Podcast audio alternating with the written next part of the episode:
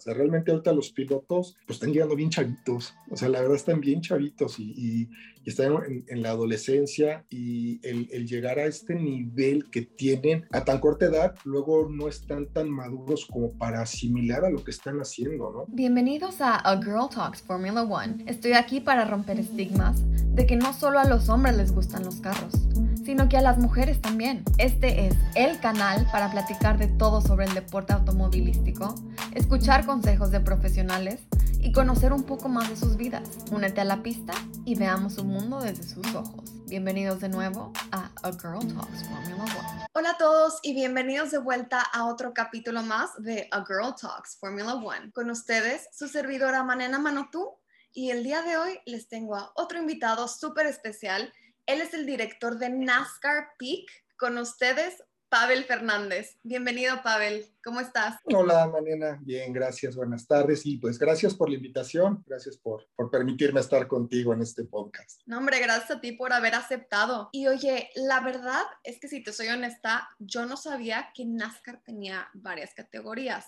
que ahorita ya todo tiene sentido, hasta al igual que la Fórmula 1, que hay diferentes categorías. Pero cuéntanos un poquito cuál es la diferencia entre NASCAR México y NASCAR Peak en México. Bueno, realmente es eh, lo mismo, NASCAR México y NASCAR Peak. NASCAR Peak es el nombre comercial que se le da a la serie. NASCAR México es la categoría. Eh, sí, dentro de NASCAR México tenemos dos series. Eh, que es la NASCAR Peak y la NASCAR Challenge. Son dos categorías con los mismos autos, pero bueno, tratamos de diferenciar por los pilotos de, con más experiencia o que quieren participar de una manera ya más profesional en cuanto a, a su desarrollo como pilotos y la NASCAR Challenge, perdón, que es la que es como previo a, a, pasar a la categoría grande, se puede decir, pero corren lo mismo y es el mismo tipo de coche. Ay, está padrísimo eso, ¿ves? Todos los días se aprende algo nuevo. Y es que la verdad sí sé un poco de NASCAR, ya que he tenido familiares que han competido para NASCAR y pues me van ahí instruyendo un poquito, pero pues como dije, todos los días se aprende algo nuevo. Oye, ¿y tu función como director de competencia? ¿Qué es lo que haces? Cuéntanos. Dentro de la categoría de NASCAR está el, área de dirección de competencia, que es la que yo me hago cargo, que tiene que ver con todas las cuestiones normativas y de reglamentos. Eh, yo soy el encargado de pues de revisar el reglamento de competencia, de adecuarlo, de irlo modificando cada año presentar una categoría nueva y obviamente eh, pues durante los eventos yo estoy en la torre de control como dirección de carrera, control de carrera, que es el que lleva pues toda la, toda la cuestión o logística desde la torre de control. Es como eh, siempre lo, lo, he tratado de, de asemejar a lo que es una torre de control de un aeropuerto, que es el que pues dice cuándo llega un avión, cuándo tiene que salir y, tratar de llevar esta coordinación para que no vayas a tener un accidente. Aquí es lo mismo, es llevar desde la torre de control toda una secuencia de, de, las acciones que van pasando en la pista para que al fin y al cabo todo vaya fluyendo y es como el director de una, de una orquesta, ¿no? Tienes que hacer que todos los instrumentos que tienes a tu mano pues vayan funcionando y vayan eh, dando estas notas que al fin y al cabo se llama en, una coordinación de todo el evento, llevar un horario, un programa del evento, que todo vaya fluyendo. Y durante el evento, pues todo lo que tiene que ver con las cuestiones de, de reglas, de hacer que se cumplan las reglas y si hay algún piloto que comete una falta, algún equipo, pues soy yo el que tiene que dar la voz para que se penalice a ese piloto o a ese equipo que, que cometió la falta. O sea, básicamente sin ti no hay carrera se podría decir. Pues, pues realmente toda la, es, es, un equipo muy grande el que conformamos todo el evento. Realmente todos, si todo se concentra en mi área y tomo yo la decisión al final de, de, de, de cuentas, no soy el último que, que toma la, la, decisión y que tiene la voz a tomar la decisión. Pero pues es todo un conjunto, es un, es un reloj, todos los engranes tienen que estar ahí funcionando, un motor que todo tiene que estar funcionando para que camine esto, ¿no? Entonces, al fin y al cabo, bueno, pues se puede decir que yo soy el que el que da marcha a todo lo que va pasando. Así que todos los pilotos allá afuera, cuidado con Pavel, ¿eh? Oye. Oye, y cuéntanos, es que la verdad tu profesión está bastante interesante. O sea, estos son el tipo de cosas que nadie sabe que pasa en una carrera. Como que este es el super backstage que es de los puntos más importantes. O sea, todo el mundo ve a los pilotos correr, los equipos, los trajes, las banderas, esto y lo otro. Y lo tuyo, la verdad es que es una función demasiado importante. Pero cuéntanos, ¿qué fue lo que te impulsó a querer trabajar en el deporte automovilístico, pero específicamente de esta función? Híjole, pues desde, desde chiquito siempre me gustaron los, los autos, el deporte. De hecho, mi profesión de la cual eh, estoy, soy licenciado, soy licenciado en educación física. O sea, no tiene nada que ver con el automovilismo, sin embargo, sí está muy relacionado al deporte y a las reglas y reglamentos. Entonces, eh, dentro de, este, de esta pasión y hobby que era para mí el automovilismo, eh, pues fui, fui abriéndome camino desde los 14, 13 años, estar ahí metido en, en, en la Fórmula 1, viendo cómo podía entrar vendiendo pues, ropa, papas, lo que pudiera hacer para poder estar dentro, ¿no?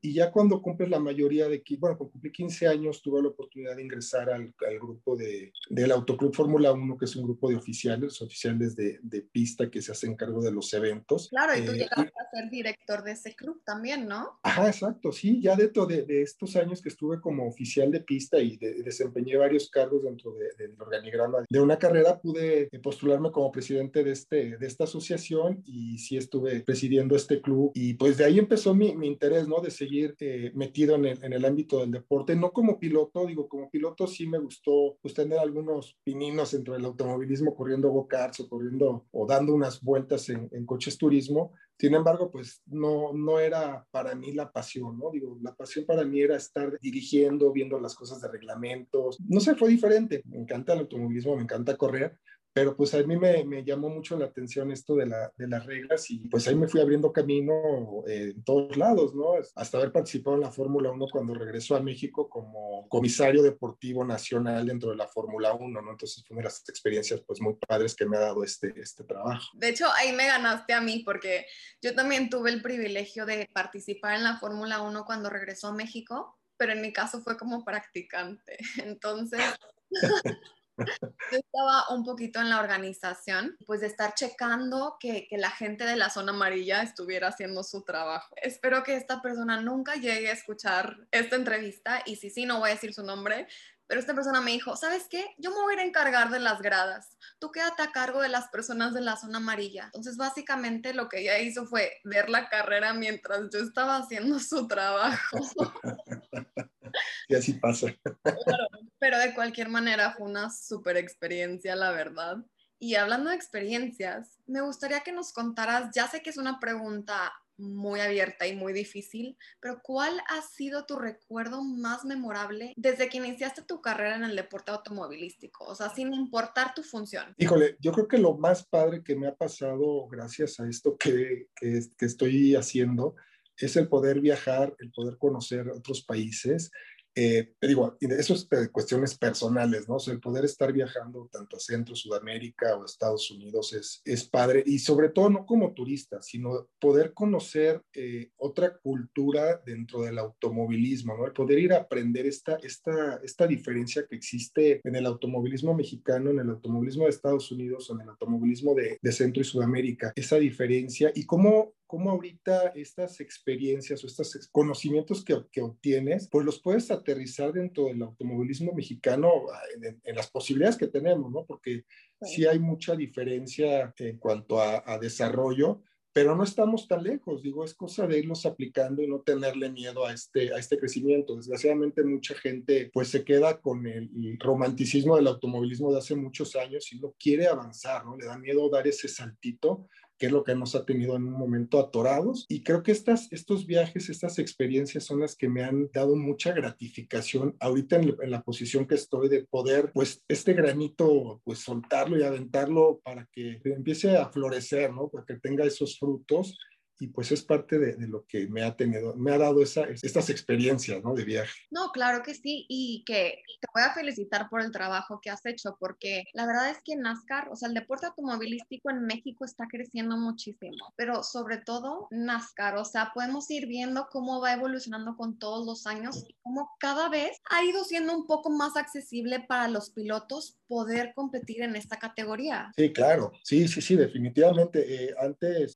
cuando se comenzó, pues pues era, era difícil poder llegar a esta categoría, era pues impensable, eran pocos los que podían llegar, sin embargo se ha tratado de hacer un camino para llegar a esta, a esta, a esta serie, tan ha sido funcional que tenemos ya pilotos muy, de muy o de poca edad, de 14, 15 años, que ya están eh, inmersos en la, en la, categoría Nazca y pues eh, con muy buenos resultados, ¿no? Y es la idea y es la, la tendencia que, que, estamos teniendo de jalar pilotos muy jóvenes porque la proyección que tenemos con NASCAR Estados Unidos y por eso el nombre que, que nos está dando NASCAR es para poder exportar estos pilotos latinos a Estados Unidos, que la categoría NASCAR se, se refiere a, una categoría, pues se puede decir 100% americana, eh, poder mandar estos pilotos latinos y poder eh, que ellos jalen a, la, a, los fans latinos, pues es lo que les, les interesa y es lo que estamos trabajando. Sí, y justamente eso que dices, o sea, para los seguidores de NASCAR, que te digo, yo llevo muy poco, pero estoy tratando de adentrarme un poquito más, he empezado a ver como que una variedad más grande de latinos, en especial de mexicanos, y esto es algo que a mí me enorgullece muchísimo porque desafortunadamente lo que tú estás diciendo en el sentido de que tienes que exportar a tus pilotos, pues es verdad, pero pues que vayan a representar al país de México en alto, porque aparte los latinos son personas muy apasionadas, son fans muy apasionados y literalmente son ellos los que hacen crecer pues todas estas categorías, ¿no? Sí, claro, sí, sí, sí. En, Estados Unidos eh, la cuestión de, del automovilismo, del fanatismo que existe en, Estados Unidos es muy enfocado a la categoría NASCAR, tanto que la Fórmula 1 pues no era, no era, porque ahorita ya está haciendo mucho ruido allá, no era tan importante, o sea, la Fórmula 1 en Estados Unidos no sonaba, pero bueno, ya con la incorporación de, pilotos pues latinos y todo ha hecho que, hasta el, el, el, el comercio eh, americano está interesado en la, en la categoría de Fórmula 1. Y NASCAR ahorita con el mercado, igual, el mercado mexicano o latino que estamos exportando, el, el, caso de Daniel Suárez, que ahorita ya está en la categoría grande. Entonces, sin embargo, las, las, dos categorías, digo, son dos cosas diferentes. No es como comparar, no sé, el fútbol americano con el fútbol soccer. O sea, son fútbol los dos, pero son, son dos eh, tendencias diferentes, son dos tipos de fans diferentes. Eh, cuando NASCAR es muy comercial, está enfocado a las cuestiones comerciales, la Fórmula 1 es más tecnología, más love, más la, la cosa bonita del, del, automovilismo. Y NASCAR no, o sea, NASCAR es, es Lo real. 100%, ¿no? O sea, es, es otro tipo de, de, de, fans y pues es lo que hemos hecho, ¿no? O sea, ya ahorita con los pilotos latinos que están en Estados Unidos, están muy contenta la gente de Estados Unidos porque pues ya les está llamando la atención a la gente latina que, que pues son, son fans de las carreras. Claro, no, y eso que dices es súper cierto, es lo que a mí me gusta de NASCAR, que es crudo, o sea, aquí olvídate de que, de que Mercedes tiene un mejor carro que los demás, no, aquí como que todos están parejo, entonces aquí puedes literalmente medir a los pilotos por su talento y no tanto por el carro que manejan, ¿no? Sí, las cuestiones eh, regulativas de, de, NASCAR en cuestiones técnicas y de, de, mecánica son muy, muy cerradas, no hay, no hay tanta apertura en que, eh, que los eh, preparadores, ingenieros puedan desarrollar más allá de los autos. Está muy cerrado el reglamento. Igual lo hacemos en México, por lo que las parrillas de 43 autos, o sea, son 43 pilotos que están en, en posibilidades de ganar. A diferencia de la Fórmula 1, que ahí sabemos que es una competencia de marcas, que sí el piloto es un factor, más no es el factor al 100% que le va a dar la victoria al coche. Ahí en Fórmula 1 sabemos que, que, pues sí es más la, la marca, ¿no? Ya hablamos de, de, Mercedes, de Ferrari, de McLaren, que son los que están peleando. A, a, diferencia de NASCAR, donde NASCAR, pues ahora sí que puede ganar cualquier piloto. Digo, sí habrá equipos con mayor, eh, mayor presupuesto, que tendrán cierta ventaja, pero no es este, esta ventaja mecánica que pueda tener por mejores eh, ingenieros, ¿no? Es más de estrategia, de preparación, etcétera, y pues es lo que hace la, la diferencia de, las categorías. Sí, de hecho tuve la oportunidad de ver el documental de The Gentleman Driver. Y, justamente hacen muchas menciones a NASCAR, de que las competencias ahí son mucho más similares a las que están haciendo los Gentleman Drivers. Y de hecho, igualmente Kevin Magnussen, que ahorita acaba de dejar la Fórmula 1, él comentó cómo en NASCAR los pilotos corren por pasión, no por la fama o por el dinero que eso es algo que a él pues le interesaba mucho. Entonces ahorita que se va a ir al WEC, pues vamos a ver cómo le va, ¿no? Cómo le va, claro. Oye, Pavel, bueno, la pregunta impreguntable, pero sí, mi podcast no es solo de la Fórmula 1, pero sí hablamos un poquito de eso. Entonces, cuéntanos tú, ¿quién es tu piloto favorito? Actualmente, híjole, qué, qué difícil pregunta. Para mí, de los pilotos que quedan de la época romántica que me gusta del automovilismo, creo que podría ser Vettel, que es de los pilotos que para mí son pues sobresalientes y que siguen ahí tenemos, eh, este año regresa Alonso, pues igual sigue Botas, ¿no? También sigue ahí de, aguantando pese a todas las, las malas eh, rachas que ha tenido y malas experiencias con un coequipero que no lo ha dejado, pero bueno, eh, son de los pilotos que yo podría mencionar que, que, este, que, que me llaman. Es definitivamente, yo soy cenista desde chiquito, siempre fui cenista, nada, nada que ver con Prost, yo Prost no, yo soy cena, entonces, es... los dos, es que son tan diferentes, es como decir Lewis Hamilton con Daniel Richardo, o sea, no tienen comparación. Sí, bueno, me tocó la época de, de, los pleitos, ¿no? Entonces, pues sí tomas como que si tu, tu, camino, ¿no? vas para un lado o vas para el otro, vas con claro, vas con Cena, yo agarré para el lado de, de Cena. Y ahorita lo que está bien interesante, pues es la, la apuesta de, de Haas, ¿no? Que está haciendo con los, los pilotos jóvenes, Schumacher y este, bueno, Nikita, este, el ruso, que son pilotos jóvenes que, que pues Haas está apostando por ellos, ¿no? Entonces, pues viene una nueva, una nueva camada de pilotos que, que pues va a estar interesante ver, porque también va a haber pues pilotos ya con mucha experiencia y el regreso de, de, Alonso a las pistas, que también es muy, muy esperado. Eso estoy muy, muy, muy de acuerdo contigo, sobre todo Haas, el equipo más nuevo, con los pilotos más nuevos. Ahora sí que vamos a ver cómo les va. Y haciendo un dato curioso, de hecho, Kimi Raikkonen, otra leyenda de la Fórmula 1, salió un tiempo de la Fórmula 1 y se fue a NASCAR. Así es. Sí, sí, sí, no le gustó. Estuvo un rato, pero de plano definitivamente ya no, no fue para él. Este, pues esa, esa, pues a lo que estaban acostumbrados, ¿no? De estar adelante ya cuando ven la competitividad que tiene NASCAR, pues ya como que sí no, es muy diferente el tipo de pilotos, son, son totalmente diferentes. Y, y, si o te gusta el fútbol soccer, o te gusta el fútbol americano, te gusta la Fórmula 1, te gusta NASCAR, o te gusta los rallies y te gusta la Fórmula 1. O sea, son cosas diferentes, son totalmente, difer totalmente diferentes.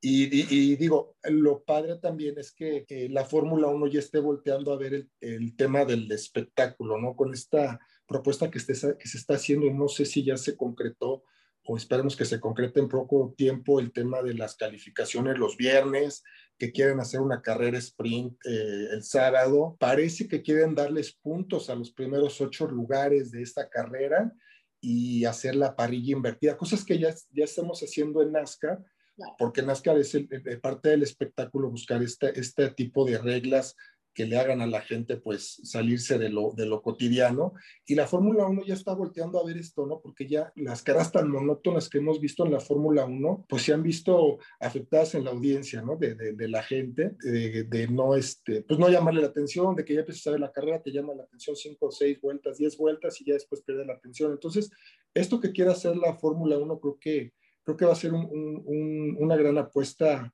positiva que, que puede beneficiar a la, a la, categoría. No, la verdad es que sí, y aparte que también otra cosa que quieren hacer es cambiar un poquito el reglamento en el 2022, hacer un poquito todos los equipos más igualitarios, que para mí sería eso de lo más emocionante porque volvemos a NASCAR, se podría ver un poquito más el talento de los pilotos y no tanto el carro en el que están. Como comprobó George Russell, estando en el equipo de Williams, que es de los más abajo o el más abajo, el lugar en el que terminó con el carro de Lewis Hamilton. O sea, eso para mí estuvo choqueante. Pero te tienen una pregunta. Nuestro previo entrevistado quiere saber. ¿Crees que Checo Pérez logre conservar su contrato con Red Bull? Ay, Alfonso, Alfonso León.